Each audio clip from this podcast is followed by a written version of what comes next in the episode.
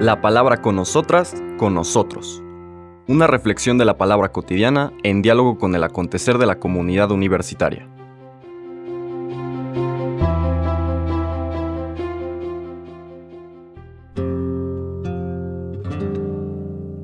Hola, buenos días. Bienvenidas, bienvenidos a la palabra con nosotras, con nosotros. Hoy jueves 3 de febrero retomamos nuestro recorrido por el Evangelio de Marcos, ya en el capítulo sexto, versículos del 7 al 13. Una lectura un poco más breve, pero que nos abre una dimensión novedosa del proyecto de Jesús, en este caso, la dimensión misionera. El texto dice, en aquel tiempo llamó Jesús a los doce. Los envió de dos en dos y les dio poder sobre los espíritus inmundos. Les mandó que no llevaran nada para el camino, ni pan, ni mochila, ni dinero en el cinto, sino únicamente un bastón, sandalias y una sola túnica. Y les dijo, Cuando entren en una casa, quédense en ella hasta que se vayan de ese lugar. Si en alguna parte no los reciben ni los escuchan, al abandonar ese lugar, sacúdanse el polvo de los pies como una advertencia para ellos. Los discípulos se fueron a predicar la conversión, expulsaban a los demonios, ungían con aceite a los enfermos y los curaban. Palabra del Señor. Les comentaba que este texto del capítulo 6 de Marcos nos abre una nueva etapa en, la, en el relato de la vida pública del Señor Jesús y del nacimiento de, nuestra iglesia. Y es esta etapa misionera. Hasta entonces todo ha estado centrado en el Señor Jesús. Él es el que se ha ido presentando, podríamos decir, revelando como el enviado de Dios aquel que nos viene a mostrar en qué consiste una verdadera religión, el crecer en la sensibilidad de corazón para captar a un Dios que nos ama como padre, como madre, con entrañas maternas, con entrañas paternas, y que el contemplarnos a nosotros, el ver nuestra existencia, es la fuente de su alegría. Tú eres mi hija amada, tú eres mi alegría. Tú eres mi Hijo amado, tú eres mi alegría. El Señor trató de llevar ese mensaje no solamente de palabras, sino de hecho a las personas, sobre todo, ya veíamos en las semanas anteriores, aquellas y aquellos que sentían que Dios les había dado la espalda, o porque estaban enfermos, o porque padecían unas de estas posesiones, esta especie de, de realidades que percibían como ajenas a su identidad más profunda y que sin embargo tenían un cierto control sobre su cotidianidad. ¿no? Y podemos pensar la manera como eso también lo vivimos en nuestra cotidianidad a través de propensiones, eh, adicciones, compulsiones, etc. Los primeros capítulos nos presentan al Señor Jesús liberando a la gente de ese tipo de de limitantes a la plenitud de su condición humana, de, que básicamente implica capacitarles para que se reintegren a una comunidad y en esa comunidad encuentren la plenitud de lo que pueden ser, lleguen a ser todo lo que pueden ser. En este intercambio mutuo de lo mejor que cada persona tiene en la construcción del bien común y también en la construcción de cada una y cada uno. Hasta ahorita, el Señor Jesús es el agente de eso. Por primera vez vemos que ahora envía, envía a sus discípulos y en particular, dice aquí, a los doce. Vale la pena ahora compartirles algo importante. Jesús tenía discípulos y discípulas cuyo nombre, cuyo número, perdón, no sabemos, era variaba y varió a lo largo de su vida pública. En algunos momentos, sobre todo al inicio de su, de su vida pública y su predicación a multitudes, eran muchísimas personas las que, entusiasmadas con él y su mensaje, se acercaron para escucharlo.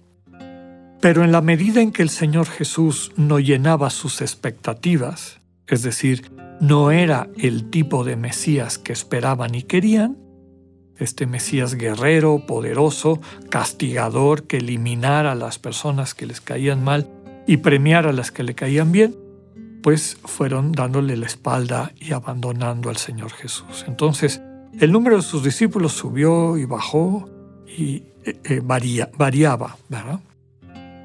Pero además de los discípulos, el Señor en un momento dado decide organizar a un grupo que recibió el nombre de los doce, que en algunos textos se les llama específicamente apóstoles, precisamente por lo que acabamos de escuchar. Apóstol en griego significa enviado, ¿no? Enviado con una misión. Y la misión de estos doce apóstoles es compartir la buena noticia. Dice el texto, bueno, antes de llegar ahí, ¿por qué 12? Ya lo hemos dicho en otras ocasiones, pero nunca está de más para quienes nos escuchan por primera vez. Este número 12 lo veíamos en el relato de la, de la hija de Jairo, de la chica de 12 años que es resucitada por Jesús. Este número 12 era el símbolo numérico del pueblo de Israel. Israel estaba constituido por doce tribus, doce tribus que descendían de doce patriarcas. Los doce patriarcas que fueron hijos de Jacob Israel, quien a su vez este, fue hijo de Isaac, quien a su vez fue hijo de Abraham, con quien Dios estableció la alianza. Entonces, símbolo de Israel. ¿Qué, ¿Por qué el Señor elige estos doce? Eh, y particularmente doce. Digamos que estos doce serán los nuevos patriarcas de un Israel renovado.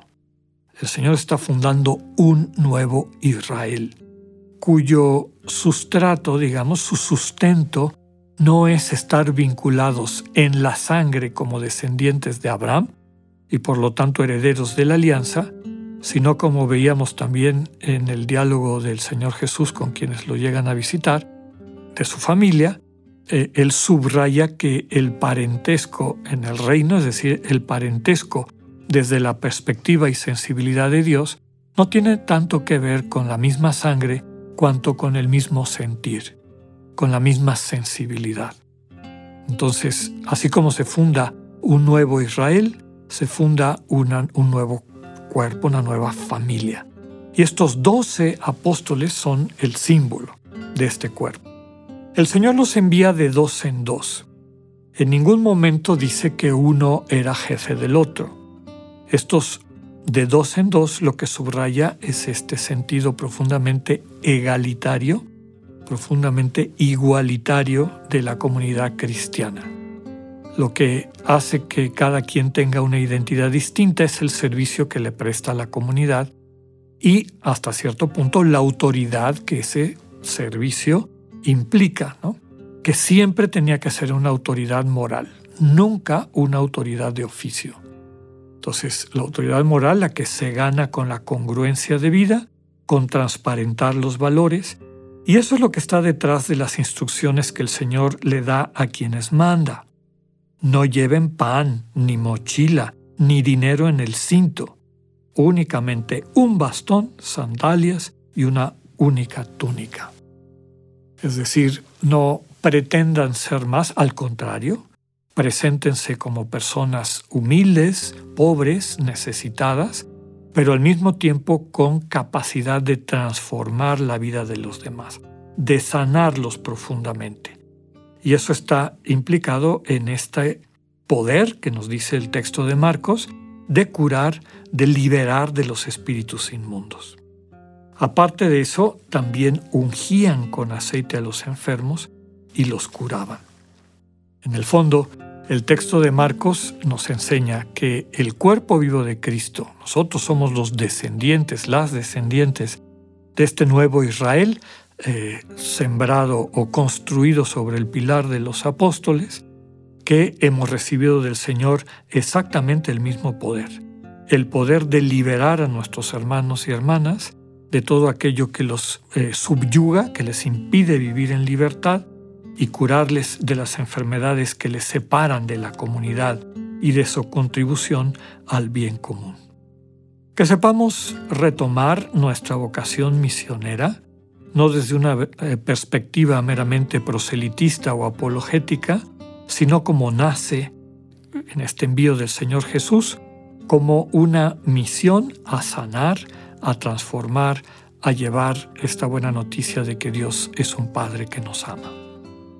Que así sea, que tengan un buen día, Dios con ustedes.